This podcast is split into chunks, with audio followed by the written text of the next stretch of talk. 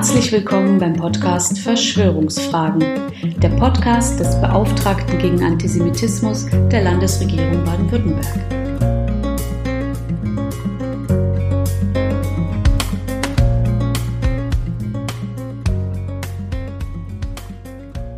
In diesen Tagen begegnen sich das jüdische Pessachfest des Jahres 5782 das darauf aufbauende christliche Osterfest des Jahres 2022 und der islamische Ramadan des Jahres 1443 im gleichen Monat.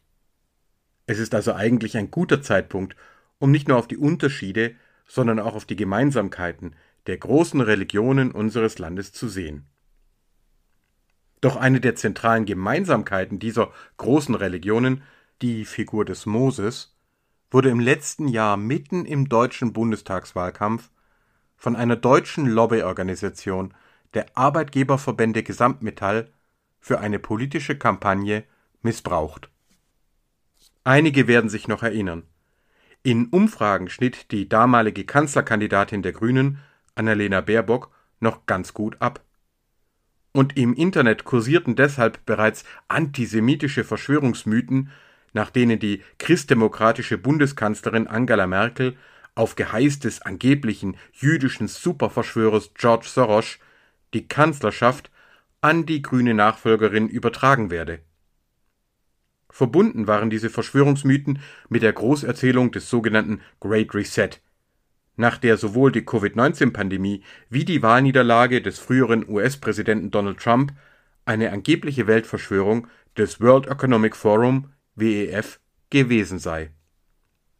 Deren Ziel sei die Zerschlagung der bisherigen Wirtschafts- und Gesellschaftsordnung und die Errichtung einer kulturmarxistischen Ökodiktatur, der Great Reset. Vor diesen Verschwörungsmythen hatte ich bereits 2020 gewarnt. Doch ich war überrascht und getroffen, als im Juni 2021 plötzlich riesige Anzeigen der sogenannten Initiative Neue Soziale Marktwirtschaft INSM in großen überregionalen Zeitungen erschienen, in denen die Kandidatin Baerbock als Karikatur von Moses zu sehen war. Die Initiative Neue Soziale Marktwirtschaft wird mit jährlich mehreren Millionen Euro von Gesamtmetall finanziert. Gesamtmetall ist der Zusammenschluss der Arbeitgeberverbände der Metall- und Elektroindustrie. Der Großteil dieser Unternehmen ist noch immer von fossilen Rohstoffen und günstigen Energiepreisen abhängig. In der Darstellung, die wir auf dem offiziellen Twitter-Kanal des Beauftragten vom 11. Juni 2021 archiviert haben, wurde Annalena Baerbock als orientalisch gekleidete Mosesfigur vor blutig rotem Hintergrund dargestellt. In ihren Händen hielt sie Gesetzestafeln mit zehn Geboten wie Du darfst kein Verbrennerauto fahren oder Du darfst nicht hoffen, dass der Staat vernünftig mit deinen Steuern umgeht. Davor war der Schriftzug geklebt, warum wir keine Staatsreligion brauchen. Einige wenige Zeitungen hatten den Abdruck dieser Darstellung abgelehnt. Die meisten aber nahmen schon wegen der einbrechenden Anzeigeneinnahmen den Auftrag doch an. Und natürlich schwappte die Kampagne fast in Echtzeit ins Netz, und es dauerte nicht lange, bis auch andere Kandidaten wie Armin Laschet von der CDU in Moses-Karikaturen dargestellt wurden. Der demokratische Diskurs wurde noch weiter von Sachfragen in unsägliche Polarisierungen verschoben. Ich war geschockt über diese antijüdische Kampagne, übrigens mitten im Erinnerungsjahr 1700 Jahre jüdisches Leben in Deutschland. Denn die hier aufgegriffenen Anti-Moses-Verschwörungsmythen gehörten zu den ältesten Versatzstücken des europäischen Antisemitismus. Wie unlängst Volker Quaschning im NTV-Interview bekräftigte, hatte die ENSM bereits zehn Jahre zuvor eine überaus teure und zielgerichtete Kampagne gegen die deutsche Solarindustrie gefahren. Sie hatte bei der damaligen Bundesregierung, beim Bundestag und in der Öffentlichkeit erfolgreich darauf hingewirkt, dass deutsche Solarfirmen mit Tausenden von Arbeitsplätzen ihre Förderzusagen verloren, die meisten eingingen und die Produktion von Solarzellen fast vollständig nach China abgewandert ist. Der Aufbau erneuerbarer Energien wurde damit nicht nur mit fatalen Folgen bis heute verzögert, sondern auch die Abhängigkeit von fossilen Rohstoffen wie Erdgas und Erdöl aus Russland zementiert.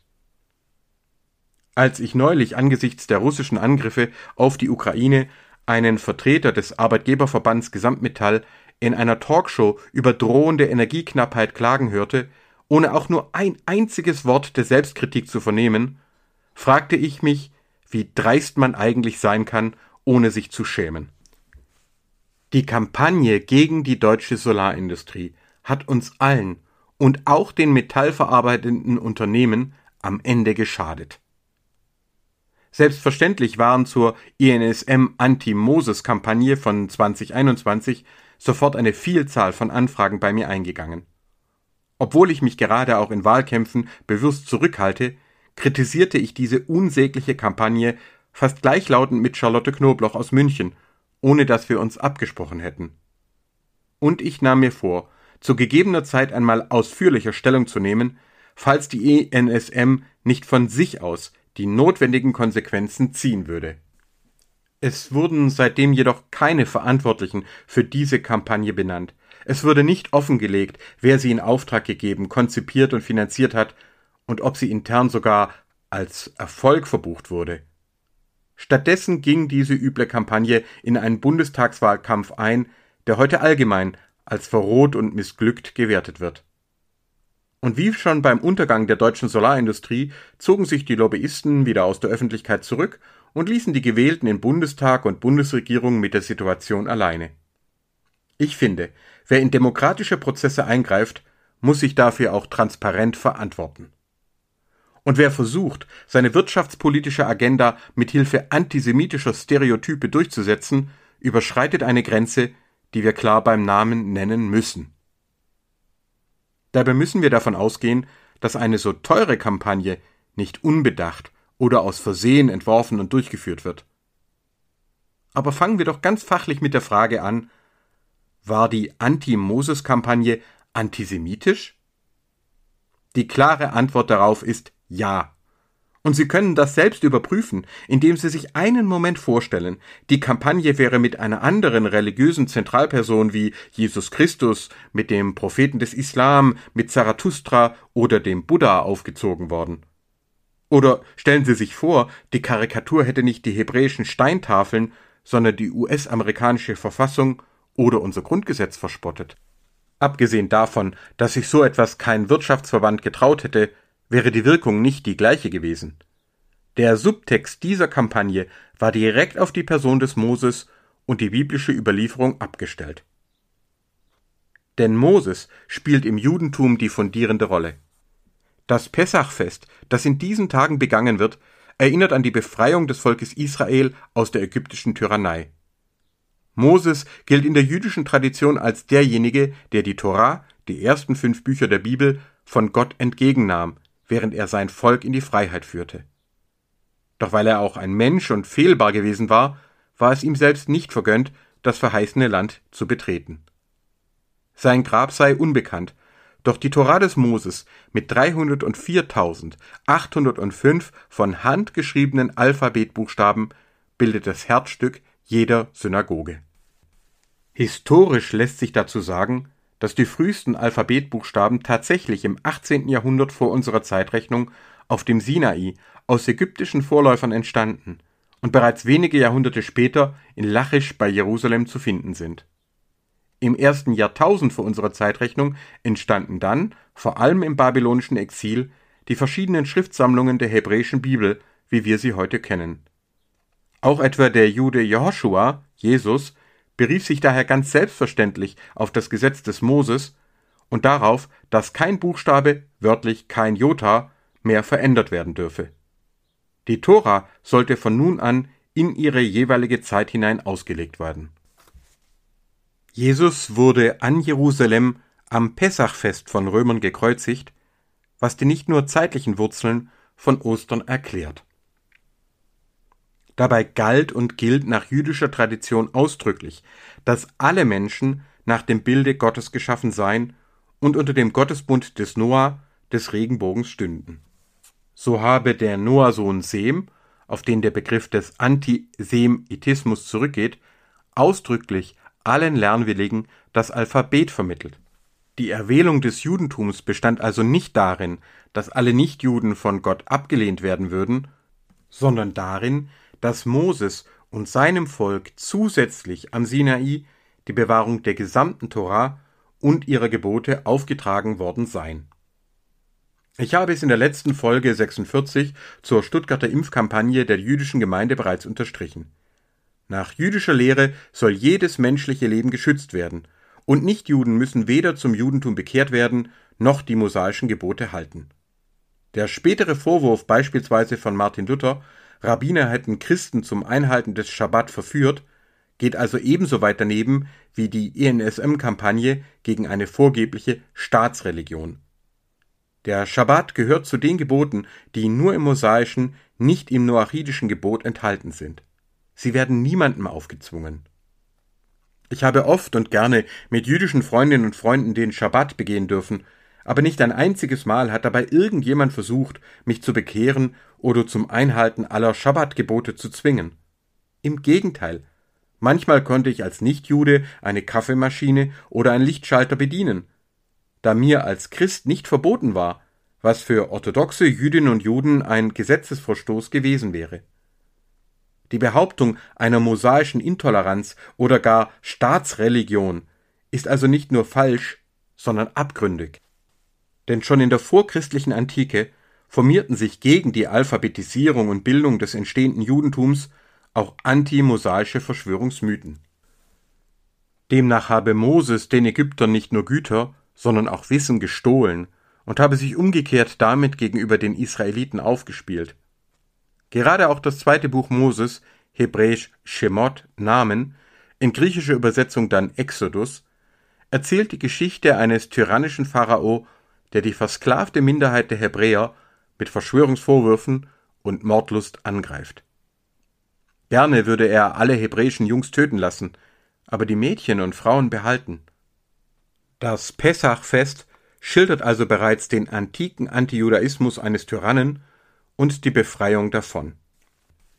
Trotz und gegen die gemeinsamen Wurzeln gab es dann aber auch im frühen Christentum starke gnostische und dualistische Strömungen, die den vermeintlich falschen und herrschenden Gott des Moses zugunsten des vermeintlich wahren und verborgenen Gottes der Kirche verwerfen wollten. Die frühen Kirchen entschieden zwar dagegen und hielten an Moses und der gemeinsamen Gottheit und Bibel fest, bezeichneten die Torah jedoch bis heute als nur noch Altes Testament. Statt der einander ergänzenden Gottesbünde von Noah und Moses wurde nun weithin gelehrt, dass der mosaische Bund auf die Kirchen als neu erwähltes Gottesvolk übergegangen sei. An dem Leid, das sie erführen, seien die Jüdinnen und Juden letztlich selber schuld. Auch im Islam wurde Moses als Prophet und Befreier gerühmt, doch zugleich der Vorwurf erhoben, seine Botschaft sei von den jüdischen Schriftgelehrten verfälscht worden. Erst der Koran stelle also die ursprüngliche Gottesbeziehung wieder her. Eine Variante dieses antijüdischen Vorwurfs finden wir beispielsweise bei dem kurdischen Linksextremisten Abdullah Öcalan, der behauptet, auch das Christentum sei als eine jüdische Verschwörung entworfen worden, um Rache am römischen Reich zu nehmen. Interessierten sei hierzu die Verschwörungsfragen Folge 44 empfohlen. Mit dem Aufkommen des Buchdrucks verschärfte sich der anti-mosaische Diskurs in Europa noch einmal. Als sich etwa Johannes Reuchlin in einem Gutachten von 1510 gegen die Verbrennung jüdischer Schriften aussprach, berief er sich ausdrücklich auf Moses und die biblischen Gemeinsamkeiten, was ihn fast Ruf und Leben gekostet hätte. Vielen bekannt ist auch die kurz danach entstandene Moses-Skulptur von Michelangelo in Rom. Aufgrund eines Übersetzungsfehlers aus dem hebräischen Karan für strahlend wurde dabei lateinisch cornuta gehörnt, und so wurde auch diese Moses-Darstellung mit Hörnern versehen. Esidische Kinder haben mir noch 2015 im Irak berichtet, dass ihnen an arabischen Schulen vermittelt worden wäre, dass zionistische Juden unter ihren Kopfbedeckungen Hörner tragen würden. Auch der Vorwurf, dass sich Juden aufgrund ihrer überholten Schriften an unsinnige Gesetze halten würden, während man selbst von Gott befreit und geliebt sei, wurde als Entgegensetzung von Gnadenreligion versus Gesetzesreligion noch einmal verschärft.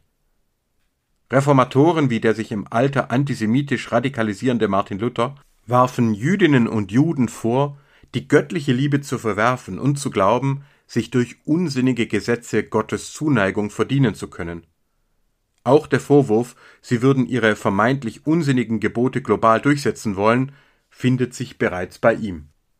Und weil das Wort Jude bereits oft als Schimpfwort benutzt worden war, wurden jüdische Gemeinden etwa in Deutschland mit der Bezeichnung mosaische Konfession versehen und oft als israelitische Religionsgemeinschaften anerkannt. Vor allem in den USA identifizierten große christliche Strömungen den mosaischen Auszug aus der ägyptischen Tyrannei, aber auch positiv, zunächst mit der Übersiedlung von Europa in die Amerikas und dann mit dem Kampf der Verschleppten gegen die Sklaverei. So spielt in der US-amerikanischen Erinnerungskultur die letzte Rede des Baptistenpastors und Bürgerrechtlers Martin Luther King Jr. eine große Rolle, in der er, Moses zitierend, ahnend davon sprach, das gelobte Land nicht selbst zu erreichen.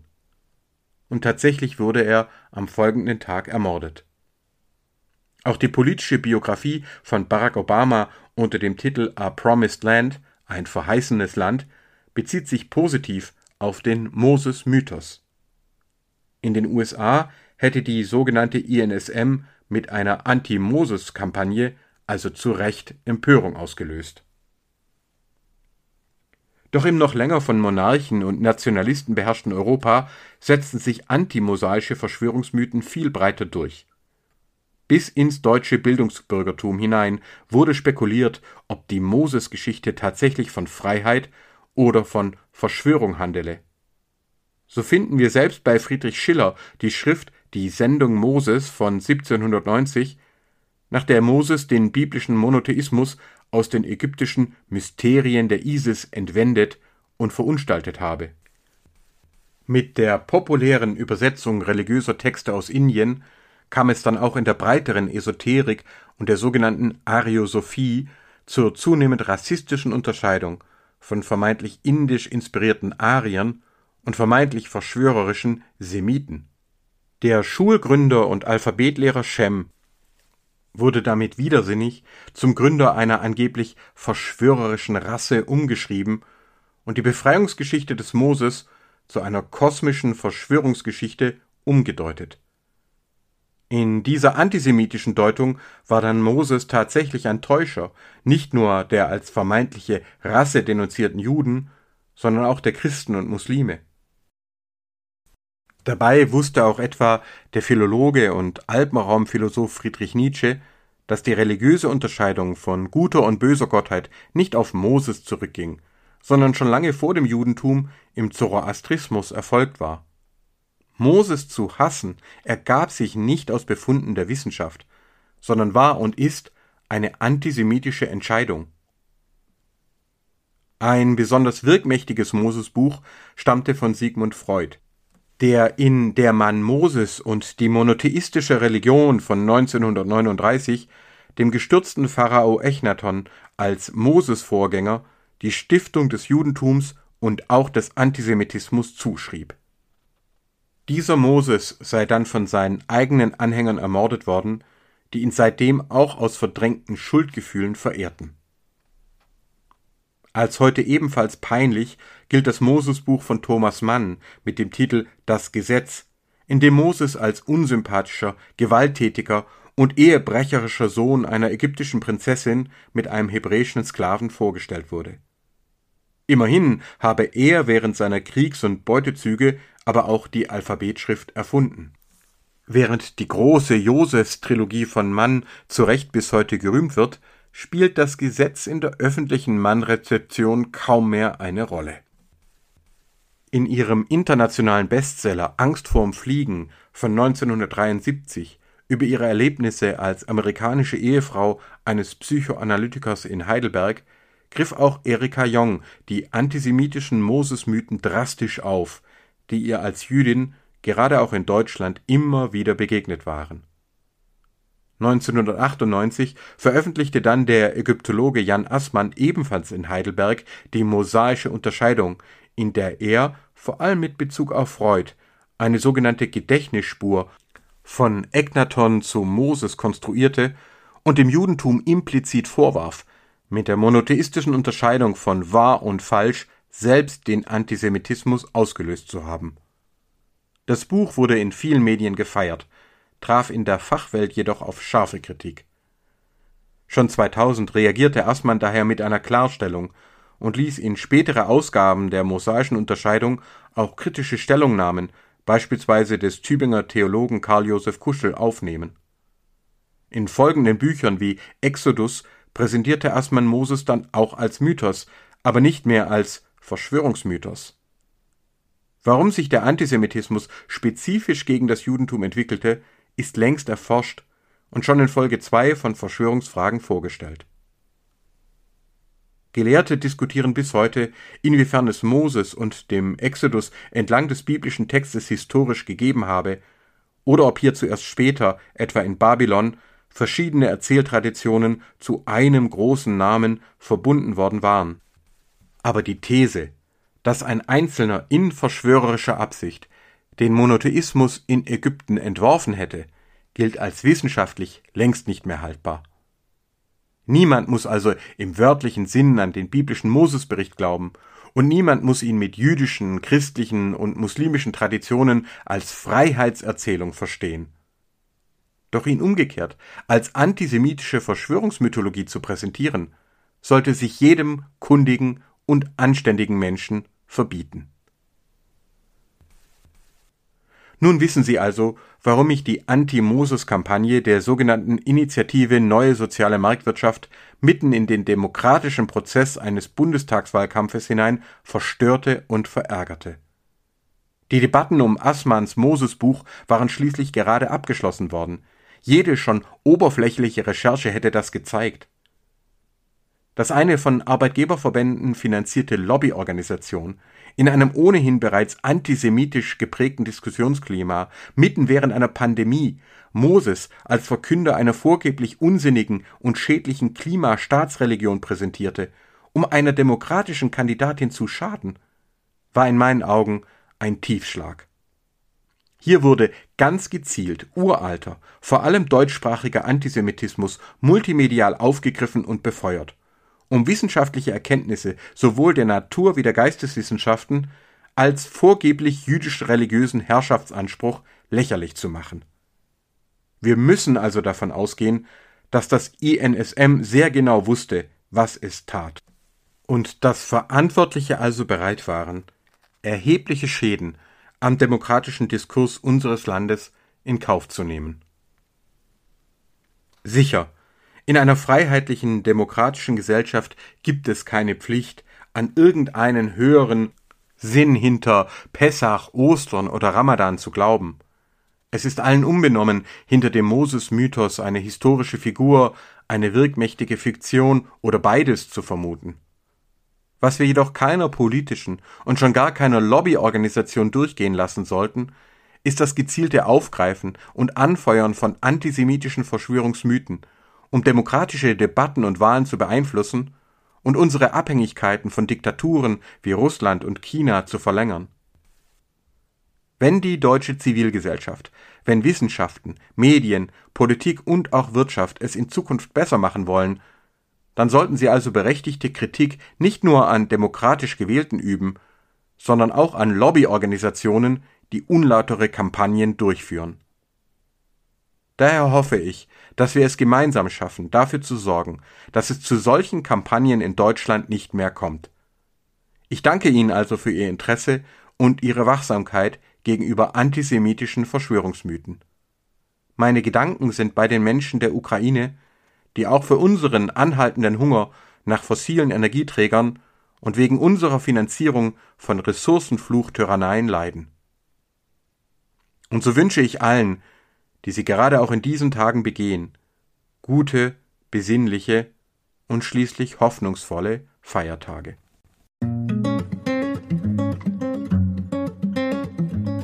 Haben Sie Fragen, Anregungen oder Ideen für weitere Themen? Dann schreiben Sie uns gerne unter beauftragter-gegen-antisemitismus at stm.bwl.de. Bis zum nächsten Mal.